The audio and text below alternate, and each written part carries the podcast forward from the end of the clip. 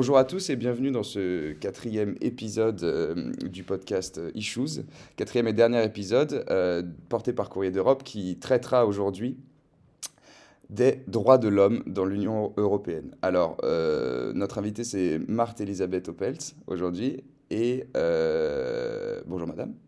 Bonjour Charles. Est-ce que vous pourriez vous présenter en, en, quelques mots? Oui, très rapidement. Écoutez, moi je suis magistrate de l'ordre judiciaire depuis maintenant une trentaine d'années. Et euh, j'ai scindé mon parcours judiciaire en juridiction de divers passages, soit à la chancellerie, soit en détachement. Et aujourd'hui, je suis en détachement à l'inspection générale des affaires sociales. Et donc, euh, les droits de l'homme, euh, vous, connaissez, vous connaissez bien bah, Les droits de l'homme, nous les pratiquons finalement en juridiction, à la fois quand on fait du droit pénal, mais quand on, rien que dans le cadre d'un procès équitable, on est évidemment sensibilisé plus que sensibilisés, on est des praticiens euh, du droit et des libertés. Hein. Donc c'est une matière qui, euh, qui est assez naturelle finalement pour un magistrat euh, de traiter. D'accord. Alors justement, la première question est assez introductive sur, sur le sujet. Quelle définition donneriez-vous des, des, droits de l'homme? Est-ce qu'on peut réellement situer leur naissance à 1789 Et pourquoi, malgré l'ancienneté de la proclamation donc, des droits fondamentaux en Europe, euh, ne, ne parvenons-nous pas à un respect uniforme de ces droits par tous ces États membres? Oui, c'est une bonne question. Et là, il y a beaucoup de questions dans votre première vrai, question. Euh, alors, une définition d'abord, une définition des droits de l'homme. Euh, je pense qu'il y a, il y a deux choses. Il y a, il y a en soi le corpus de droits hein, qui, qui, qui, constitue les droits de l'homme. Et euh, celui-là, moi, j'ai envie de, de, le définir un petit peu par rapport aux autres matières du droit, notamment les matières de droit privé qui, qui l'ont précédé. Et on peut dire que le, les droits de l'homme se distinguent des autres matières du droit, comme le droit de la famille, le droit, le, droit commercial, le droit du travail, par le fait que ces matières traitent de la relation sociale de la personne avec la société selon la fonction qu'elle occupe, commerçant, euh, père de famille, mère de famille, euh, euh, salarié, employeur, etc. Le, les droits de l'homme visent au contraire à parler de la personne, l'homme, la femme, l'enfant, la personne en tant que telle et à lui conférer des droits indépendamment des relations qu'il peut avoir avec les autres. Alors bien sûr, ça a des conséquences sur les relations avec les autres, parce qu'il faut respecter ces droits notamment, euh, mais euh, en soi, les droits de l'homme, le droit de vivre, le droit, le droit à la vie, donc le droit à la sûreté, le droit à un procès équitable, eh bien, ce sont des droits qui concernent l'homme en tant que tel et qui lui sont reconnus. Ça veut dire que une dimension fondamentale de l'homme, cette propension à s'épanouir dans la liberté aussi en particulier, eh bien, lui est reconnue. Voilà, donc euh, très brièvement, euh, c'est euh, cela que l'on peut dire sur les droits de l'homme. Alors, ensuite, pour développer un petit peu cette idée, les droits de l'homme, ils ont vocation à quoi? Ils ont vocation à l'épanouissement des personnes. Liberté d'expression, liberté de réunion, liberté de pensée. Ils ont vocation à correspondre à sa sensibilité, au développement de sa sensibilité, et euh, il lui impose aussi, les, droits de l'homme sont une offre que l'on fait, après il faut s'en emparer. Donc c'est aussi engager la responsabilité de chacun que de s'emparer de ses droits pour arriver à se, développer, à s'exprimer et à être, à devenir et à être. Mais c'est ce que permettent les démocraties, c'est justement de ne pas brimer les gens, mais de leur permettre d'être dans le respect des, des droits des autres. Voilà, c'est une grande ambition, c'est une grande responsabilité pour chacun de devenir, hein, mais euh, c'est aussi ce que permet un, un, régime démocratique, et donc de ce point de vue-là, évidemment, c'est à défendre. Hein. Ces droits de l'homme, ils sont collectifs, individuels, ils sont universels et personnels, c'est-à-dire qu'ils visent tout le monde. On n'est plus dans, je vous parlais de la relation sociale, eh bien là, les droits de l'homme, ils sont pour tous, hommes, femmes, enfants, quelle que soit la race, quelle que soit la religion, quelles que soient les idées, les pensées, etc., quelles que soient les orientations sexuelles, ce sont des droits qui ont vocation à s'appliquer à, tout le monde. Alors, justement, pourquoi un droit aussi, fondamental et inhérent finalement à la condition humaine? Euh, propose des documents législatifs qui sont pour la plupart en droit international non contraignants juridiquement pour les pays Comment, comment on pourrait expliquer Il y a beaucoup, alors à part la, la, Convention universelle des droits de l'homme de 1948, hein, qui n'est pas contraignante, c'est un fait, euh, les pactes internationaux des droits civils et politiques et des droits économiques, sociaux et culturels sont contraignants hein, pour les États. Euh, et puis, euh, en France, la, la, Déclaration des droits de l'homme, enfin tout le bloc de constitutionnalité qui, qui instaure, qui garantissent ces droits de l'homme, eh bien, euh, ils, sont, ils sont placés au contraire au plus haut niveau de la hiérarchie des normes, et donc ils sont fortement contraignants. Ils sont fortement contraignants, au contraire. Mais ça ne suffit pas, vous le savez bien, les textes ne suffisent pas. Il faut une organisation ensuite qui promeut, il faut des, des comportements euh, des États qui, garantissent l'application de ces droits. Vous pouvez faire, euh, pouvez avoir un texte qui, euh, qui assure l'indépendance des juges au, plus haut niveau, et puis d'autres textes qui vont venir dire qu'on va les mettre à la retraite. Vous voyez, c'est une façon détournée de, pour pouvoir mieux les remplacer selon une procédure qui sera pas forcément très, qui ne garantira pas forcément leur, grande indépendance. Hein. Donc il y a plusieurs manières de l'engagement des droits de l'homme, c'est un engagement qui oblige concrètement à favoriser l'expression euh, et euh, à garantir la vie, à garantir la sûreté euh, des gens. Alors, très, bien, c'est beaucoup plus clair, mais juste, avant, vous parliez justement de comportement finalement comme une condition nécessaire et parfois insuffisante des États à garantir ces, ces mêmes droits de l'homme. Alors en France, nous qui sommes quand même qualifiés de pays des droits de l'homme, euh, comment, comment, comment est-ce que l'État français agit? Comment ces droits-là sont garantis en droit français et par, par quelles institutions? Alors, euh, la France est le pays des droits de l'homme, donc ça c'est une résurgence un petit peu historique, euh, bon, qui nous honore. Hein. Qui, nous, honore, fortement, oui.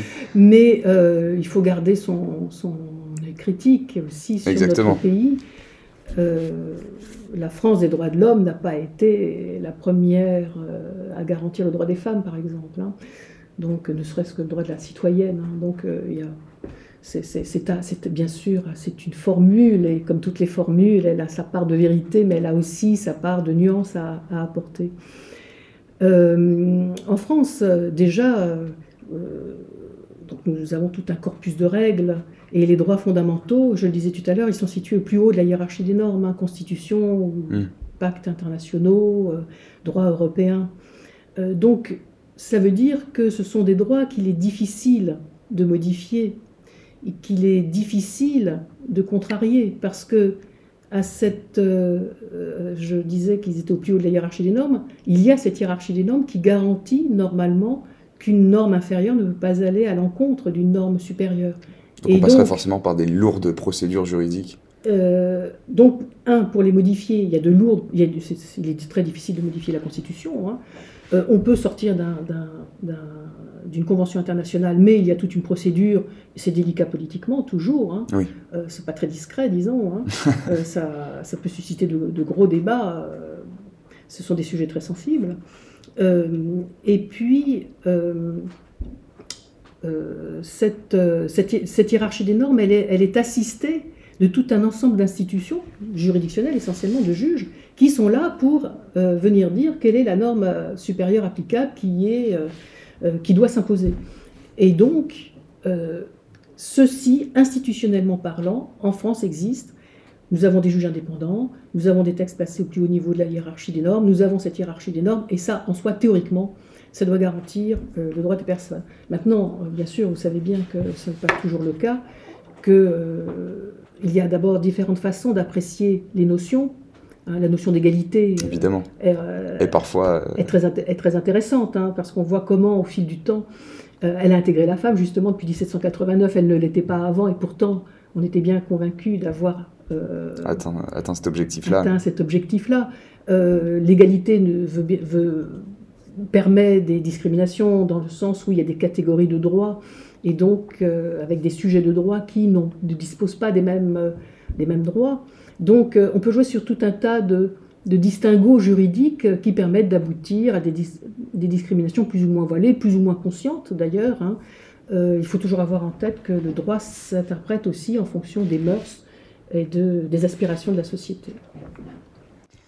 Alors, justement, en, partant de cela et en, essayant d'appliquer euh, le sujet donc un peu à l'échelle européenne, une réforme institutionnelle proche de celle qui vient de se passer en Pologne serait-elle possible en France?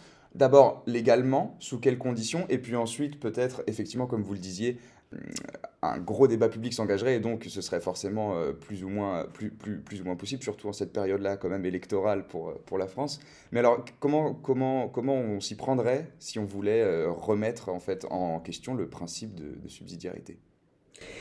Alors, en, Pologne, ce que l'on reproche à, la Pologne, ce qui lui est reproché, c'est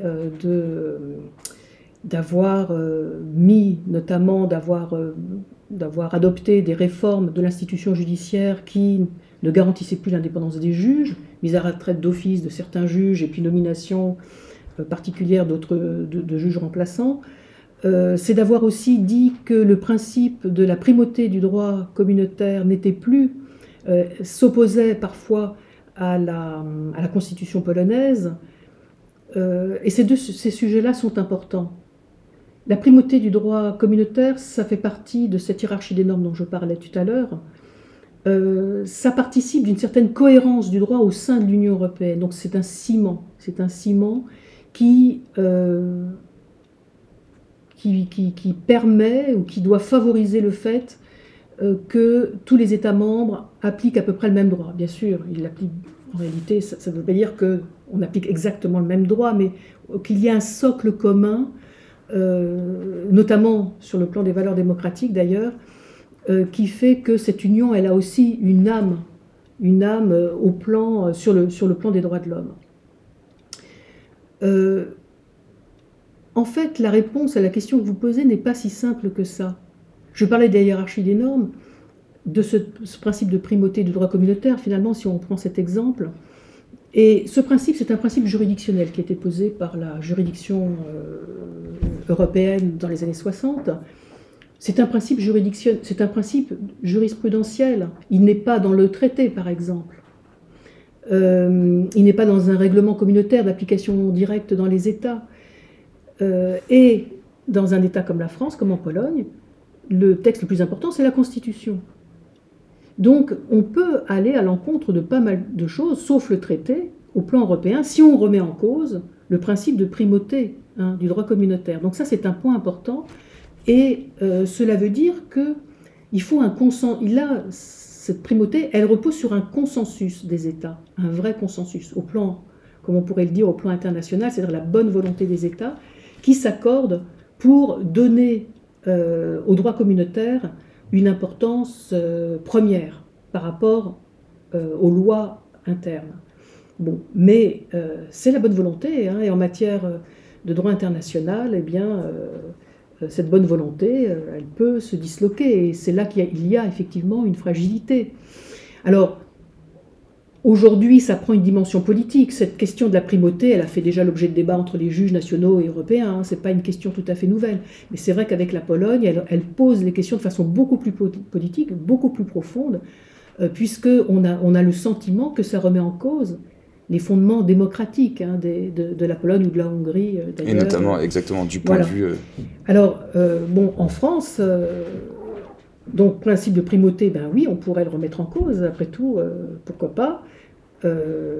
ça nous rappelle qu'il faut toujours militer en faveur de la démocratie, en faveur des droits de l'homme, et au plan européen, de mener des, une concertation sans cesse, enfin sans, sans, sans arrêt et au besoin euh, d'utiliser les outils qui sont ceux de l'Union, euh, qui ne sont pas jugés comme extrêmement euh, efficaces aujourd'hui, hein, les actions en manquement, les, les, procédures, article 7, qui permettent de suspendre certains droits des États qui ne, respectent pas ou qui semblent ne pas respecter euh, gravement les principes fondamentaux inscrits dans l'article 2 du traité, c'est-à-dire tous les droits de l'homme notamment. Hein.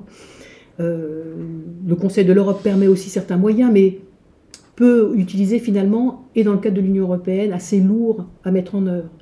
Alors dernièrement, depuis le mois de janvier 2021, il y a un nouveau règlement sur, euh, sur la, la, la, la protection des, des, fonds budgétaires européens qui permet, à certaines conditions, de suspendre euh, l'affectation des crédits à des États qui, euh, qui, qui, ne, qui, méconnaîtraient leurs obligations, à des États membres qui méconnaîtraient leurs obligations, euh, cette méconnaissance mettant en cause l'intégrité financière de, l'Union. Donc voilà, donc ça, ça permet par exemple, ça a permis un temps à l'Europe de dire, ben, la Pologne, si vous maintenez vos réformes, on ne vous versera pas les fonds du plan de relance qui... Euh, qui vous sont dédiés euh, dans le cadre de la crise La condition sine qua non était notamment l'état de droit. Euh. Voilà, exactement, exactement. Donc vous voyez, on, on, voit bien que dès lors que le consensus fendille, on retombe dans, les principes qui sont ceux de la discussion, de la négociation. Évidemment, la voie diplomatique est toujours très importante et que la voie juridique n'est pas forcément, euh, elle est importante, mais qu'elle montre aussi ses limites. Hein. Donc l'importance de, des mœurs démocratiques, des, est quelque chose à préserver. Et c'est vrai que c'est quelque chose qui n'est pas toujours très facilement appréhendable. Hein. C'est assez diffus hein, dans la société, mais c'est constamment rappeler les règles, c'est avoir des institutions qui fonctionnent, c'est notamment une justice hein, qui fonctionne et qui fonctionne bien. Euh, c'est aussi former les gens, c'est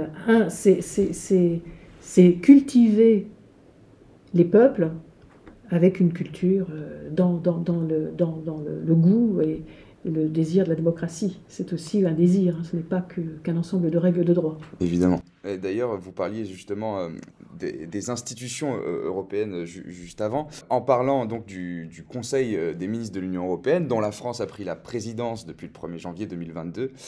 Est-ce que la France, à travers son rôle de présidente donc, de ce Conseil des ministres de l'Union européenne, pourrait contribuer au rétablissement du, du respect de certains droits fondamentaux notamment en Hongrie, en Pologne, des pays où, l'ingérence est quand même globalement connue de tous. Alors la, présidence de la France, elle s'inscrit dans une continuité. Hein. Il y a eu un avant, il y aura un après. Ce, Tous les six mois. Ce sont que six mois, hein. donc c'est très relatif. Hein. Euh, elle va s'inscrire dans cette continuité, je pense, la France. C'est-à-dire qu'il y a eu des actions en manquement qui ont été dirigées contre la Pologne, contre la Hongrie. Peut-être va-t-elle pousser sur le, grâce au règlement dont je viens de parler euh, sur l'exécution des engagements euh, budgétaires de l'Union à l'égard de certains pays membres, peut-être elle peut peser.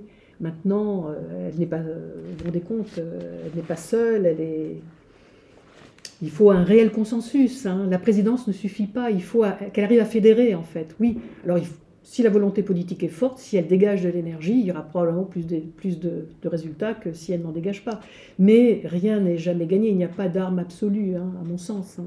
C'est vraiment un effet d'entraînement euh, qui doit être, lui, euh, amené par une forte volonté politique et mm. d'importantes négociations euh, aussi bilatérales, je pense, multilatérales avec les États séparément, quoi, pour arriver à plus de résultats en Hongrie et en Pologne. Oh, la Hongrie, ça fait depuis 2011 hein, quand même qu'il y a des actions en banquement contre cet État. Donc c'est vous dire que... Peut-être relancer le débat de l'unanimité ah oui, ça, bah ça, la question de l'unanimité, notamment pour les procédures article 7, pose problème depuis sur le blocage. Hein. La Pologne et la Hongrie notamment euh, s'accordent pour dire qu'il n'y a pas lieu euh, d'aller vers une action, vers une suspension de, leurs droits. Exactement. Euh, voilà, c'est tout est dit là. tout est dit, ce n'est pas simple. Hein. Ça n'est pas simple. Et donc c'est pourquoi le consensus est privilégié de toutes les manières. De toutes les manières, il est indispensable. Très bien. Et ça, c'est l'action. Voilà, l'action et l'incertitude de l'action. Et les pistes possibles du coup d'action pour la, France et, le reste des, pays de l'Union. Alors, euh, j'aimerais quand même parler un peu de féminisme. Peut-on affirmer, comme Simone de Beauvoir, qu'il suffira d'une seule crise politique, économique ou religieuse pour que le droit des femmes soit remis en question? Alors, quelles garanties existent-elles euh, en France et en Europe pour les droits des femmes? Déjà qu'ils sont arrivés sur le tard, comme vous le disiez tout à l'heure, qu'est-ce qui, existe pour... Euh, est-ce qu'il existe des statuts particuliers de, protection de... Bah, vous voyez déjà l'universalité des droits n'empêche pas des catégories et des traitements différents. Oui. Donc, euh, donc en, dépit de ces règles qui s'imposent euh, normalement à tous les États sur, lesquels ils, ont, sur lesquels ils se sont engagés, eh ben, il peut y avoir des règles différentes dans, dans les États. Donc ça, ça n'est pas euh, antinomique, même si ça peut le paraître. De manière générale, les droits de l'homme sont fragiles, hein. on le voit. Hein. Vous avez donné l'exemple de la Pologne, vous avez donné l'exemple de la Hongrie. Euh, quand les choses commencent à s'effriter, ça, tout, peut s'effondrer. Hein. Il ne faut jamais nier ce, risque. Pour les femmes, ben les femmes, l'égalité, elles l'ont elles l'ont attendu longtemps. L'égalité totale de la femme, pour la femme mariée, ça va être au moins dans les aspects, sous les aspects patrimoniaux, ça va être 1965. Euh, au sein de la famille, l'égalité complète, ça va être les années 70, 1970. Hein. Donc euh, c'est vrai que euh, on voit que les droits sont difficilement acquis. ils sont acquis quand on regarde l'histoire et qu'on fait un petit, qu'on plonge un regard un peu rétrospectif sur la question comme celui des droits d'ailleurs des droits humains de façon plus générale, on voit qu'il s'agit d'un combat, il s'agit de philosophes, il s'agit d'engagement euh, euh, constant, il s'agit d'opposition, de lutter contre des oppositions, contre et euh, en définitive, c'est au bout d'un combat qu'on arrive à acquérir des droits. Et ces droits acquis ne sont jamais définitivement acquis. Il faut veiller à ce qu'ils le restent.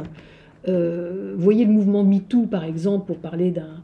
Eh bien, c'est il a une résonance au plan de l'égalité, parce que ça veut dire que avant ces voix de femmes, on ne les entendait pas.